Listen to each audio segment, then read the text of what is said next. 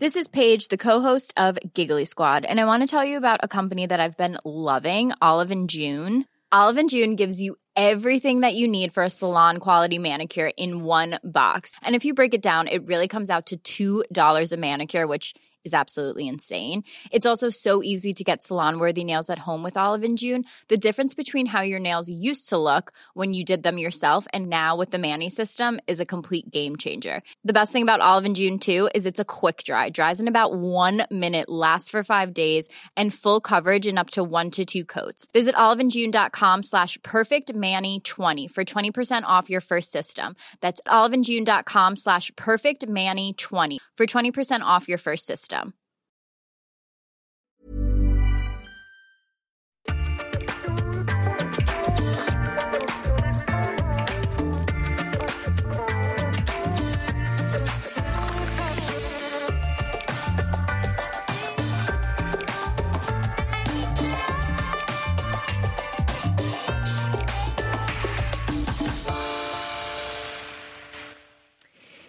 plusieurs façons de présenter notre invité. Il y a la façon objective, factuelle, avec des chiffres, des récompenses, chef 3 étoiles depuis 1996, sacré meilleur chef du monde en 2015, l'un de ses restaurants parisiens fait partie des 5 meilleurs du monde.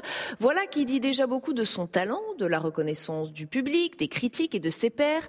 Mais ce que ces chiffres ne disent pas, c'est ce qu'il est lui l'homme derrière la réussite, un homme d'instinct, un cuisinier qui joue sur les émotions, les sensations, la tendresse. On ne vend pas un plat, dit-il, on offre une ambiance, une expérience. Ce qu'il propose dans nos assiettes, ce n'est pas intellectuel, c'est charnel. Le guide Michelin parle d'une cuisine d'auteur, exploratrice, entière, excessive. Si vous voulez lui faire un compliment, ne lui dites pas que c'était très bon, dites-lui que vous avez passé un bon moment. Parce que c'est bien cela qu'il cherche à provoquer de l'émotion comme les artistes. Voilà, j'ai le mot, je crois. Notre invité est un artiste. Euh, ses plats sont des tableaux, ses menus des poèmes. Mais puisqu'on est nombreux à ne pas avoir encore goûté sa cuisine, comment peut-il nous en décrire le goût? L'intensité, l'audace Comment peut-il la définir, cette cuisine? Eh bien, posons-lui toutes ces questions. Bienvenue dans Un monde, un regard. Bienvenue, Pierre Gagnère. Merci d'avoir accepté notre invitation ici, au Dôme Tournon, au Sénat. Pour ceux qui n'ont encore jamais goûté votre cuisine, est-ce que vous sauriez la définir avec des mots, vous qui adorez les mots? Instinctive, excessive. Euh, un peu, elle était à un moment donné iconoclaste, elle, elle ne l'est plus parce que parce que parce que parce que je me suis installé euh, dans, maintenant dans, ce paysage gastronomique français, le cœur, la modernité euh, mmh. émotionnelle. voilà. Euh, je vais vous aider un peu peut-être. Il y a un chef qui a fait ses classes chez vous, Christophe Chabanel, qui a dit un jour à propos de votre cuisine, c'est instinctif mmh. et compliqué, impossible à copier, toujours surprenant. Mmh. Il est impossible d'adorer à la fois Bocuse et Gagnère. C'est vrai? Ben ça c'est faux. Ah. Parce que je pense, d'abord, j'adore Bocuse, euh, j'adore le bonhomme, sa cuisine, c'était pas ma tasse de thé, mais j'aimais cet homme, et je trouve qu'aujourd'hui, on veut trop D'ailleurs, c'est un peu l'exemple avec cette phrase, cette citation. Mmh. Euh, on, peut, on peut aimer les Zeppelin et aimer Mozart, et aimer Mozart, et. Euh, voilà. Mmh. Je pense qu'il y a des styles, et aujourd'hui, plus que jamais, justement, le, monde de la cuisine, euh, il est très ouvert, il est très ethnique. On peut avoir euh, envie d'un très bon sandwich, euh, mais s'il est très bon, ben, on peut prendre presque autant de plaisir qu'en mangeant au mar bleu mm. qui sort de l'eau. Voilà. Donc moi, c'est ce que je défends. Je défends mon histoire, mais j'en fais pas un dogme. Voilà. Comme je dis, je dis toujours, on ne fait pas à Saint-Gagnère tous les matins dans, le restaurant. Au contraire, je suis guidé par vraiment par, euh, par le doute. Vous voyez, je, je doute plus quand je cuisine que lorsque je me retrouve sur un plateau télé. Voilà, je, je suis, et je suis ce que je suis avec euh, mes limites, mes défauts, mes qualités et puis mon cœur qui bat euh, et qui bat qui bat fort pour les gens voilà. Avec un petit côté à contre-courant ou parce qu'en ce moment la, cuisine euh, qui marche c'est plutôt euh, la cuisine authentique avec un produit brut qu'on travaille à peine. Vous vous revendiquez ce que vous appelez la sophistication de la cuisine? Moi je prends je prends toujours l'exemple d'un jour on nous avait attaqué là-dessus avec Hervétis qui est un, un complice un peu de, de réflexion Et euh, ça veut dire quoi cuisine brute? On ne mange jamais un poulet avec les viscères et avec les plumes. La cuisine doit se construire. Alors bien sûr, il y a des, il y a des, il y a des ingrédients tels que les huîtres, euh, euh, voilà, un fruit, mais, mm. mais l'acte, moi ce qui me passionne et qui, m'a, qui porte ma vie et qui m'a absolument sidéré lorsque j'ai commencé à vraiment m'intéresser à ce travail, c'est que le monde des, le monde des goûts, l'univers des saveurs, l'univers des textures, l'univers des, produits, c'est absolument infini. Et c'est ce côté magique, magique et, chimique, physique, qui fait que vous arrivez avec votre tête qui va jusqu'au bout de vos doigts, vous arrivez à, procurer de l'émotion et quelque chose qui est le, le, reflet de votre personnalité. Moi, je me souviens d'un exemple d'un concours de gens, on avait demandé à cinq personnes de faire une ratatouille il y avait cinq ratatouilles avec le poids exact de tomates, mmh. d'aubergines, mmh. bah, d'huile d'olive. Il y avait cinq ratatouilles différentes parce que la cuisine, elle exprime une sensibilité, elle exprime. Euh, moi, je ne suis par exemple pas un très bon rôtisseur, je suis, mais je suis, un, je crois, un, plutôt un bon constructeur de goût. Voilà, je construis des goûts. Voilà. Mais euh, je suis pas un vrai, je suis pas le meilleur cuisinier du monde. D'abord, ça c'est faux. je suis, je suis quelqu'un qui fait bien son travail et qui fait partie de ces gens qui qui ont englouti leur vie, hein, quand même, faut le dire. Hein. Euh, je disais que vos plats étaient des tableaux, et c'est vrai que beaucoup vous appellent encore, et, et, on lit dans certains articles, le Matisse des fourneaux, et j'ai même lu le Cézanne de la sauce agile. Est-ce que vous pensez vos assiettes comme des toiles? Non, non, non, je pense mes assiettes comme... Euh, J'adore bien sûr la peinture, mm. j'adore tout, ce qui, tout ce qui fait vibrer, la musique, tout ça, mais la cuisine, c'est. C'est une espèce de. Pour moi, c'est une espèce de, de, route silencieuse au milieu du bruit, parce que on est, je, suis, je suis à la, fois, à la fois assez seul dans mon quotidien et à la fois très entouré, mais c'est une espèce de dialogue que j'ai commencé à entretenir avec la matière il y a, mhm. il y a plus de 40 ans maintenant. Et on y viendra, et, puis, voilà, il se produit des choses, mais qui doivent être à la fois belles à regarder, ce qui n'a pas été le cas de la cuisine avant. Dans les années 60, la cuisine n'était pas belle à regarder, et belle à regarder, et, puis bien évidemment, plus que jamais, euh, agréable à, manger, quoi, mm. et à déguster. Parce qu'au au, final, euh, ça se passe là. Hein. Vous, êtes naturellement gaucher au départ, je crois, c'est ça Totalement gaucher. Et on vous a contraint, euh, petit, à utiliser la main ah, droite, comme on a fait avec beaucoup de gens d'ailleurs. Je revois cette main gauche attachée au banc d'école, une horreur. Et encore aujourd'hui, feu rouge, feu vert, je mélange tout. Euh, il n'y a pas si longtemps que ça, j'ai fait quand même cinq fois le tour de la, de la Bastille parce que je voilà bon donc je me suis dit c'est même pas là c'est peut-être là je n'en suis pas sûr c'est vraiment terrible euh, ça veut dire que vous avez appris la vie la cuisine sous la contrainte ah complètement oui. Et est-ce que ça change quelque chose dans votre approche de la cuisine? Est-ce que ça vous a donné quelque chose en plus quelque ben, chose en moins? Ça m'a leur moins euh, c'est du temps perdu. Du temps perdu, des, j'aurais pu voir plus de concerts, j'aurais pu voir plus de matchs de foot, j'aurais pu voir plus, voilà, plus, plus de livres. Et, mais par contre, euh, le côté très positif, c'est qu'on a envie de se battre, on a envie dire, là tu vas. Et, puis, euh, une scolarité bien sûr très moyenne, hein, euh, parce que justement, un peu. Déphasé par ça, peut-être Complètement déphasé. Mm-hmm. Et donc j'ai un fils qui est dans le même, dans le même cas que moi. Euh, mais aujourd'hui, euh, son fils à lui, on s'en occupe. On, le prend, euh, on, aide les enfants à passer ce cap. Mm. Nous, c'était cette main attachée, donc c'est terrible, quoi. Mm.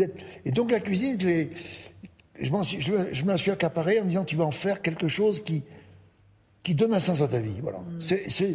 et tout se résume dans ces mots-là. Donner, et c'est ce que je transmets à mes gens.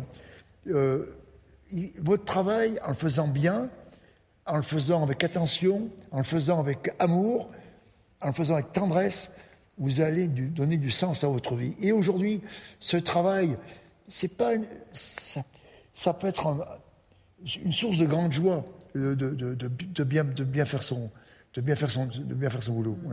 Euh, vos menus sont des œuvres éphémères. Euh, je disais qu'ils ne duraient que quelques semaines ou quelques mois, grand, grand maximum. Euh, vous avez même dit un jour, je suis l'empêcheur de tourner en rond quand un plat est réussi. Je m'arrange pour le détruire et passer à autre chose. Quel dommage pour ceux qui n'y ont pas goûté quand même. Oui, mais vous voyez là, il y a trois jours, il faisait très chaud. Mmh. On, on, vient de changer de saison, et donc les envies sont plus les mêmes. Déjà, on va s'habiller différemment. Donc, euh, les, les, les, plats, c'est des cycles qui correspondent à qui correspondent souvent à une saison, mais aussi qui correspondent à un aboutissement. Et lorsque le plat est abouti, bah, il est temps de passer à autre chose, effectivement. Mm. Et parce que moi, mon boulot, c'est aussi d'être un peu l'empêcheur de, tourner un rond. Mm. Parce que sinon, on s'installerait dans une routine. Et la routine, c'est le début de l'ennui. C'est le début de, de quelque chose qui, qui n'est plus vivant. Et la cuisine, moi, je préfère un plat imparfait à quelque chose de trop calé, de trop. Euh, voilà, non, il faut, faut, qu'il, faut que ça vive, quoi. C'est très humain, d'ailleurs, l'imperfection. Bah, euh, oui, puis, oui, puis les sources, c'est source de, d'une tension. Mhm émotionnel que les gens ressentent dans l'assiette. Euh, il y a quand même un paradoxe assez incroyable chez les cuisiniers parce que vous êtes tous euh, nombreux à dire que euh, le, moment du repas est un moment de partage, de convivialité, un moment d'échange, un moment d'émotion, dites-vous. Et pourtant, vous en êtes exclu de fait puisque c'est le moment où vous, vous êtes en cuisine pendant que les autres, eux, partagent un moment d'échange et d'émotion. C'est peut-être la solitude dont vous parliez tout à l'heure? Oui, bah, vous connaissez l'histoire du cordonnier. Hein. non, on, est, on a un vrai problème avec la nourriture, avec les repas. Parce qu'effectivement, euh, euh, si on mange avant et trop, bah, on n'a pas envie de travailler, on est fatigué. Et il faut trouver, et pourtant il faut se nourrir. Donc il faut trouver cette espèce d'équilibre. Euh, et, et, souvent le cuisinier mange mal. Voilà, c'est un, un, vrai sujet et dur à régler. Voilà. enfin moi je, je, fais en sorte que les gens soient ça paraît tout bête, mais assis, tranquille, ne, serait-ce qu'un quart d'heure. Mais c'est une difficulté parce que, parce que le matin, ben, on est en tension et le service va arriver. Euh, c'est une espèce de, de, course contre la montre, notre travail, et deux fois par jour. C'est ce qui fait qu'aujourd'hui, peut-être aussi, euh, il y a moins de candidats à, cette vie un peu folle quand même. Hein. C'est vrai, c'est le cas? Vous... Il y a, une vraie pénurie de, candidats euh, dans le monde de la restauration? Oui, À tous les niveaux, cuisine, service? Tout, tous les, Tout confondu. Mais aujourd'hui, ce n'est pas, que pas que le monde de la cuisine. Euh, tous les métiers sont impactés par, par une, remise en question du, du travail, de la vie privée. Enfin, tout ça, c'est très, très louable, mais où est la, où, est la bonne ligne pour euh, à la fois euh, protéger sa vie personnelle et, et, faire un travail qui est chronophage, il faut le dire quand même. Hein. Vous avez l'air de le regretter. On sent qu'il y a quand même un regard sur le. Non, non, moi j'ai aucun regret. Non, j'ai aucun regret parce que les ça sert strictement à rien. Et puis j'ai pas de regret parce que je vis des, je vis des moments tellement extraordinaires, euh, avec notamment avec les gens avec qui je travaille. Euh, euh, il y, a des moments où on passe à côté, il y a des échecs, mais il y, a, vraiment des, histoires qui se nouent au niveau des gens que je, que je côtoie et qui me côtoient, qui, qui sont largement payantes et qui justifient tous ces efforts. Mmh, mmh. Je ne parle même pas des clients, vous voyez. Mmh. Je parle vraiment parce que le client, il a payé, qu'il soit heureux, c'est la, c'est la moindre des choses. C'est le minimum. On a parfois quelques échecs, mhm. ça arrive, mais globalement ça fonctionne.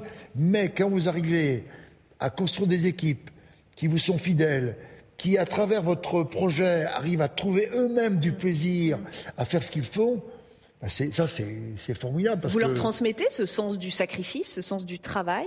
Je leur transmets, euh, c'est pas, c'est pas des mots qu'il faut trop prononcer, ça. Je leur transmets. c'est vrai. Je leur trans, non, mais ça, ça vient après. Le sacrifice, si on parle que de ça, on n'avance pas. On parle de bonheur, de, du dès que je reçois un compliment, évidemment, il est largement diffusé, mm. pas sur les réseaux sociaux. Je m'en fous un peu de ça. Il est, il est, il est transmis aux équipes parce que c'est eux qui sont les, qui sont les, bras armés de cette histoire mm. qui porte mon nom. Mm. Est-ce qu'on peut réussir sans sacrifice quand même? La cuisine exceptionnelle que vous élaborez aujourd'hui, elle s'est faite au prix de sacrifice. Mais, mais c'est oui, mais c'est pas un mot qu'il faut trop prononcer aujourd'hui. Hein. Non, elle se. Euh, euh, oui. sans, oui, oui, oui, oui. J'aime pas le mot sacrifice. Mais... Pas sacrifice, ça veut dire euh, sacrifice, scarification, douleur, souffrance. Non, c'est joyeux ce qu'on fait. C'est joyeux. C'est prenant. C'est parfois stressant, même parfois angoissant, mm. mais globalement c'est c'est de la joie. Ce, rapport charnel à la cuisine est même fougueux. C'est le mot qui me vient quand je vous entends et quand je vous vois. Cette capacité à exprimer les choses, c'est, j'ai l'impression, tout l'inverse de votre éducation, qui a été une éducation, euh, euh, vous l'avez dit vous-même, hein, une famille taiseuse, mmh. pudique. Vous avez été élevé euh, dans la culture judéo-chrétienne où on se méfie des mots, des sentiments, des sensations, justement. Est-ce que, du coup, la cuisine vous a permis de vous émanciper de tout cela? Ah ben complètement. C'était mon je dis toujours, c'était une, c'était une thérapie, la cuisine. D'abord, ça m'a, ça, m'a, relié aux autres. Moi qui étais quelqu'un de timide, de réservé, de très malhabile, euh, le, fait d'avoir des gens en face de vous, euh, ça a commencé quand j'avais 16-17 ans. Hein, euh, c'est le d'un, d'un, espèce de repas là, que j'avais improvisé avoir le regard des, filles et des garçons qui ah mais et d'être le centre d'intérêt parce que j'avais bien nourri les autres c'est extraordinaire. Et faire plaisir et alors après bon il y a un mot il y a un mot que j'ai surbanni en vieillissant c'est le mot séduction mais on séduit les gens avec la nourriture on, amène des gens dans vos vous les avez dans vos rails quoi vous les, vous, les, mhm. vous êtes vous venez le vous venez le vous venez le métronome d'une histoire euh, qui est celle du de, celle du ventre quoi mais qui traverse l'esprit bien sûr hein. euh, votre histoire familiale est, très intéressante. Je voudrais qu'on s'y attarde quelques minutes. Vos parents tenaient un restaurant eux-mêmes qui marchait euh, très bien, hein, mais vous dites ils s'ennuyaient ferme. Euh, votre père a fait de, la cuisine par obligation. Il venait de la ruralité. Vous avez dit que c'était un orphelin de la campagne, et il était évident pour lui que l'aîné de ses enfants, c'est-à-dire vous, reprenne euh, l'entreprise familiale. Donc, au départ, vous faites de la cuisine par défaut, par, ah par obligation? tout, tout s'est scellé j'avais 5-6 ans, j'ai une photo qui en atteste. J'ai une, photo, je suis en, en petit cuisinier, c'était à Val d'Isère, mmh. et je me souviens très bien même de, du moment de cette photo. Et là, c'était cuit quand c'était mort. J'allais être cuisinier. Donc, je ne me suis pas posé de questions. Tu sais, c'était très rural. C'est-à-dire que, comme dans les fermes, hein, euh, l'aîné est sacrifié, quoi. L'aîné. Euh, ah, vous voyez, on y revient, sacrifié. Oui, bah, là, oui, pour le coup, oui, pour le coup, oui. Oui, il est, euh, il, doit, il doit porter, il est la responsabilité d'une, entreprise, d'un, lieu qui appartient à une famille. Et, la, la, question ne se pose pas. Voilà. Et alors, moi, je me suis posé, bah, je me suis posé. Donc, ça a été une corvée au départ ça a été ah, Totalement, moi je détestais ça. Ça m'intéressait pas du tout. Mais vous vous rendez compte, c'est fou d'entendre ça aujourd'hui, de la bouche du meilleur chef du monde. Non, non, non, mais ça me plaisait pas du tout, non. Ça me plaisait pas du tout. Euh, mais oui, mais justement, euh, j'ai pris le contre-pied, quoi. Le destin m'a assigné euh, mhm. cette histoire, et puis j'ai eu la chance d'avoir un peu de talent, d'avoir un truc au bout des doigts. Mhm la tête qui, euh, qui a une espèce de, fonctionnement un peu peut-être bizarre. Hein. Les gens qui me côtoient, euh, parfois, euh, sont un peu surpris par ma façon de fonctionner. Quoi. Mhm. Vous prenez tellement le contre-pied que dans votre histoire, vous, enfin, votre histoire de cuisinier et de chef de restaurant commence aussi par une faillite. Et je disais que vous expliquiez ça par le fait que vous ne vous souciez pas de la rentabilité de votre restaurant. C'était pas votre logique à vous, alors que c'était celle de vos parents. Non, mais oui, mais ben, mes parents faisaient un commerce, mais mon père, oui, mon père gagnait, oui, gagnait leur vie. Et justement, comme j'ai vu, euh, ça, c'était, c'était, c'était, ce qui était un peu décisif dans mon, hmm. dans mon parcours. Euh, j'ai vu mes parents souffrir. Euh, on n'était jamais à l'heure. On mangeait, on était, on était toujours à contretemps.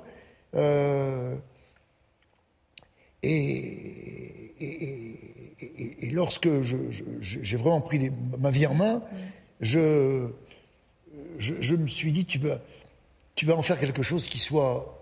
Il y a autre chose que de la cuisine. Mm. Tu et puis, il faut dire que j'ai eu la chance d'arriver à une époque où il y a eu deux types assez extraordinaires qui ont été Goemio. Bon. Ces gens, c'était les premiers qui ont écrit la cuisine. Mm-hmm. Euh, imaginez-vous que des gens comme Picasso, des gens, enfin des, grands musiciens, euh, on, ait parlé de leur travail que choralement il y a des gens, qui, ce qu'on appelle des critiques, qui prennent la plume et qui, avec leur sincérité ou leur mauvaise foi ou avec leur, leur regard à eux, parlent d'une œuvre et mettent des mots sur ce qu'ils ont ressenti. Et moi, ce qui a changé ma vie, c'est grâce, entre autres, à ces gens-là qui ont écrit la cuisine. C'est ce qu'on appelle la nouvelle cuisine. Et subitement, la cuisine, c'est devenu un fait culturel, comme l'était euh, une pièce de théâtre ou, une expo euh, à Orsay ou que sais-je. Et donc, ça, ça, a été fondamentalement positif, mais pas que pour moi, pour des gens comme Michel Brass, comme Marc Vera, comme, comme Rollinger, comme les Trois Gros, comme Bocuse, on a bénéficié de cet engouement pour la cuisine comme un, comme un fait culturel. Voilà. Vous avez élevé au rang d'artiste. Oui, et alors que nous sommes dans tous des artisans, parce qu'on n'est pas tous des artistes. Et bon, effectivement, j'ai vécu ça. Ça a été un, boost, un booster incroyable. Et donc, je dis, voilà, tu vas, allez, vas-y, fonce. Et, et, ces gens qui m'ont, ces gens m'ont suivi, mais ce qui n'a pas suivi, et c'est là qu'on tombe dans, les dans, dans, la, dans, une logique humaine et capitaliste, et, et je j'ai aucun souci avec ça nous faisons aussi un commerce. Et le commerce, ben, il faut vendre. On peut être le meilleur du monde, mais si on ne vend pas, euh, ben, on, est, on est cuit. Un plat, vous le mettez sur un. Vous le posez, la durée de vie est trois minutes. Donc il faut l'ingurgiter. Et après, ce qu'on vend, c'est du souvenir, c'est de la nostalgie. Un spectacle Voilà, mais on, a, on, nourrit, les gens aussi d'émotions, parce que repas se partage. Et ça peut être aussi parfois, euh, ça peut ok aussi un mauvais souvenir. Euh, euh, ça arrive, hein, une séparation, ou alors justement des, des gens qu'on perd quelque temps après. tout, tout c'est très. Ça, moi, ce qui, ce qui, me passionne, ce qui m'étonne, et ce qui et à la fois ce qui, me, ce qui donne du sens à ce que je fais, c'est que ça, la, la nourriture, ça va très très. Surtout aujourd'hui, hein. mm. ça va très très loin. quoi. J'ai un document à vous, à vous présenter. Euh, c'est un document qui nous a été transmis par les Archives nationales, qui sont nos partenaires sur cette émission. C'est le menu euh, d'un déjeuner du 9 avril 1957. Il a été offert en l'honneur de la reine Elisabeth II et du prince Philippe au château de Versailles, en présence de René Coty. Euh, je vous lis, c'est aussi un peu comme un poème, d'ailleurs un peu comme vos menus. Cardinal des mers armoricaines riz Pilot ou Pilave. Pilave, on dit. Euh, cœur de Charolais, Montpensier, Croustade de Mousseron, Suprême de Bécasse, Grand Siècle, Corbeil de Carpentras, Frivolité. Est-ce que ça vous semble un peu pompeux ces formulations Est-ce qu'on n'en fait pas un peu trop parfois J'ai vu, pire. Hein. Vous avez vu pire Alors cardinal, je pense que c'est c'est la cuisson. Américaine, c'est la cuisson, c'est sur du, du homard, voilà. Mais pour vous aussi, c'est une énigme. Alors vous êtes en train, vous aussi, de déchiffrer le menu, parce que moi, je n'ai rien compris. Non, moi, moi, ce qui me choque, c'est de commencer par du riz. Alors, il y a quand même 4-5 plats. Il commence par du riz. La reine, elle, a plus faim après. Hein. Le cœur de charolais, Montpensier, bon, ça c'est une recette classique euh, qu'on trouve dans l'escoffier. La croustade, c'est de nouveau de, de nouveau un féculent. Donc le riz plus la croustade, déjà, là, c'est mort. Hein. Et puis après. Euh, Mais est-ce qu'on n'est pas un peu pompeux parfois dans les intitulés de menus? Est-ce que vous, vous jouez à ces petits jeux-là ou pas? Bah, Ça crée du mystère? C'est, Non, non, moi, je, non, j'ai, moi j'essaye de. Enfin, J'aurais pu vous amener un menu, mais ouais. je. Oui, enfin, c'est une façon aussi de. Là, c'est l'époque, hein. C'est l'époque. Mm. Non, nous, c'est des mots plus. Moi, le, plat que j'écris, le, le, menu ah, que j'écris. le menu que j'écris, le plat que j'écris d'ailleurs eh aussi, le menu que j'écris, il, essaye de traduire ce qu'il y a dans l'assiette. Voilà. Mm. Alors, je ne veux pas vous en lire un parce que, mm. voilà, mais c'est très construit je fais très, très attention aux mots et je fais très attention à l'orthographe. Euh, est-ce que vous connaissez la, liste des plats préférés des Français? Alors, il y a... couscous? Oui, mais qui est numéro 3. Vous voyez, ah, ah il était numéro 1 avant. Hein. Eh ben alors là, moi j'ai le magret de canard en 1, les ah, moules frites en 2, le couscous en 3, la blanquette de veau, la côte de bœuf, le gigot d'agneau, le steak frites, le bœuf bourguignon, la raclette, les tomates farcies en numéro 10. Oui, ça vous surprend? C'est pas très vegan. Hein. On est vraiment dans des plats quand même. Avec... Bah, je trouve ça plutôt rassurant. Ça veut dire que peut-être que M. Fabien Roussel a raison. vous trouvez ça rassurant, vous? Oui, ça veut dire que les gens. Bah, non, mais il y a le couscous. Moi, le couscous, c'est le numéro un. Longtemps, je crois. Hein. Voilà. Et le premier, c'est combien C'est quoi? C'est le magret de canard. C'est marrant parce que le magret de canard, c'est C'est vrai qu'on n'en sert plus beaucoup. Mais c'est très bon le magret, moi j'adore. Hein. Et c'est quoi votre plat préféré à vous? J'ai pas le plat préféré. Si j'ai un plat préféré, je serais mort. Je ne pourrais plus cuisiner. Euh, j'aime là, on vient de démarrer là, les, noix fraîches commencent. On va recevoir les, on va recevoir les, premières, les premiers agrumes. Mmh.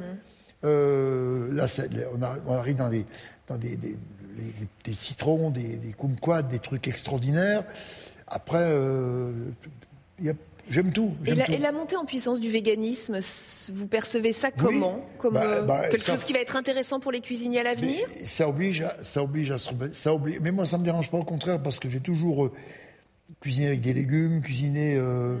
Donc, non, c'est des exercices de style qui vous obligent à, qui, vous, qui vous met dans des situations un petit peu inconfortables. C'est un exercice de style qui, est, moi, que qui, qui me dérange pas. Et le fait que les prix augmentent des denrées alimentaires, est-ce que vous, vous, craignez pour l'alimentation des Français? Ah, Ça, c'est vraiment problématique, oui. D'ailleurs, nous, cuisiniers, on ne se rend pas compte lorsqu'on est dans notre restaurant. Ça, on fait tous le même constat. On ne se rend pas compte à quel point bien manger, c'est cher. Mm. Euh, euh, non, non, c'est très, très problématique, oui. Euh, Vous craignez que les Français mangent moins bien, achètent des produits ben, Non, il faudrait. Moi, ce qui me choque un peu, enfin, ce qui, c'est lorsqu'on voit ces paniers remplis de victuailles qui n'ont aucun intérêt. Mm. Donc, avant d'éliminer, l'objet principal de ce qui va nous nourrir un, macro, une belle salade, une bonne carotte, eh ben, on enlève euh, des guimauves, euh, on enlève toutes ces, toutes ces, je dirais, toutes ces conneries qui, qui ont aucun intérêt, quoi, voilà, et qui, qui, sont, très, et qui sont très chères pour le coup, et qui alourdissent le panier de la ménagère. Et c'est vrai que souvent, on voit des, pourquoi avoir 30 euh, sortes de yaourts quoi, dans, dans une grande surface? Et pourquoi le, le jour plus sain, tout part à la benne quoi? C'est un vrai problème. J'ai des photos à vous montrer, Pierre Gagnère. La première, c'est une photo de famille des grands chefs prise en, 2016. Paris célèbre ses chefs, c'était à l'hôtel de ville de Paris. À part Anne-Sophie Pic, on voit pas beaucoup de femmes. Euh, c'est un sujet, la féminisation euh, des cuisines. Il y a même un paradoxe. Moi, j'entends beaucoup de chefs nous dire c'est grâce à ma mère que je me suis mise à la cuisine. Ce sont plutôt traditionnellement les femmes qui cuisinent à la maison encore, dans beaucoup de foyers. Et pourtant, le monde de la gastronomie des grands chefs est encore assez fermé aux femmes il n'est pas fermé, euh, il n'est pas du tout fermé. Euh, donc d'abord, il, y a de plus en plus de femmes. Euh, c'est vrai que cette révolution, elle, s'est faite bizarrement dans les termes anglo-saxons. Notre restaurant à Londres, on a eu pratiquement la parité homme-femme il y a déjà plus de dix ans. Mhm. en France, c'est un peu plus compliqué, mais c'est pas pas dû à la misogynie des, des cuisiniers ou des patrons. Des... Non, c'est comme ça. Mais je, nous, aujourd'hui, on, a plein de, on a plein de jeunes femmes en cuisine. Il n'y a pas de. Il a aucun problème. Mais vous n'arrivez pas à vous l'expliquer, elle s'auto-censure Non, mais, non, mais je pense que, je pense que l'homme, le, cuisinier fait le malin, et la femme, elle est, avant tout, elle est maman, elle nourrit, mm. et, et, et, ça n'a pas été un, au contraire, je pense que les femmes ont voulu s'émanciper, et de la couture, et de la cuisine, et du ménage, et enfin, toutes, ces, toutes ces tâches dites féminines. Et donc, euh, les hommes ont, vécu ça plus comme un, un acte de conquête. voilà, on, voilà, on, reprend. voilà, on, voilà ça, franchement, ça se passe très très bien. Il n'y a aucun problème. Mm. Une autre photo. Alors là, il s'agit du Louvre à Abu Dhabi, un musée au cœur duquel vous avez un, restaurant. Euh, la cuisine française s'exporte bien? Oui, encore, très bien. Ouais. Et, là, vous parliez des produits locaux, de vous teniez à ce que les produits soient locaux. Comment on fait là-bas? Eh ben, Là, ben, là, il y, a des avions, malheureusement. Là, on peut pas d'empreinte carbone, mais faut, là, faut être honnête. Hein, euh, euh, mais par contre, ce qui est intéressant dans ces pays, c'est le, c'est une espèce de, centre du monde. Beaucoup de produits viennent d'Australie, des produits d'Europe, et euh, c'est un melting pot de, non seulement de produits, mhm. mais d'individus. Euh, et donc de culture, vous voulez dire? Bah, je ne sais pas ce restaurant à Abu Dhabi, parce que j'y retourne bien dans quelques semaines d'ailleurs, mhm. mais dans mon restaurant de Dubaï, qui est un petit restaurant, on a eu jusqu'à 22 nationalités, des Ouzbeks, mhm. des Népalais, des Jordaniens, des Syriens, des Iraniens, des gens qui ne sont pas forcément copains si on, on, écoute les JT, et tout ce petit monde s'aime, se respecte, a du plaisir à boire une bière ensemble, à jouer au foot ensemble et à cuisiner ensemble. La cuisine met tout le monde d'accord? La cuisine. Tout projet humain, construire un pont, construire n'importe, enfin, tout ce qui, tout ce qui nécessite une équipe avec un projet, eh bien, c'est fédérateur. J'ai une toute dernière question pour vous, Pierre Gagnère, qui est en lien avec euh, le lieu dans lequel nous nous trouvons. Nous sommes entourés de quatre statues qui représentent euh, chacune une vertu. Euh, on a derrière vous la sagesse, ici la prudence, ici la justice, derrière moi l'éloquence. Est-ce qu'il y a une de ces vertus que vous sauriez cuisiner, cuisiner tiens À la cuisiner Ouais. Bah, peut-être la sagesse.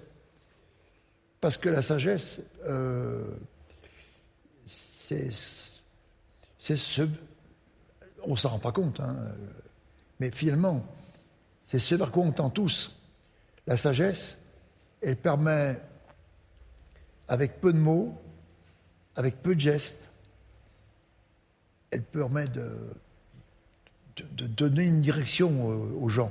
Elle est porteuse de, paix, moi je, trouve. Et on s'arrêtera sur ces mots. Merci, ces mots de paix. Merci Pierre Gagnard d'avoir été avec nous dans ce rendez-vous. Merci à vous de nous avoir suivis comme chaque semaine une émission que vous pouvez retrouver en podcast Un monde, un regard. À très bientôt sur Public Sénat.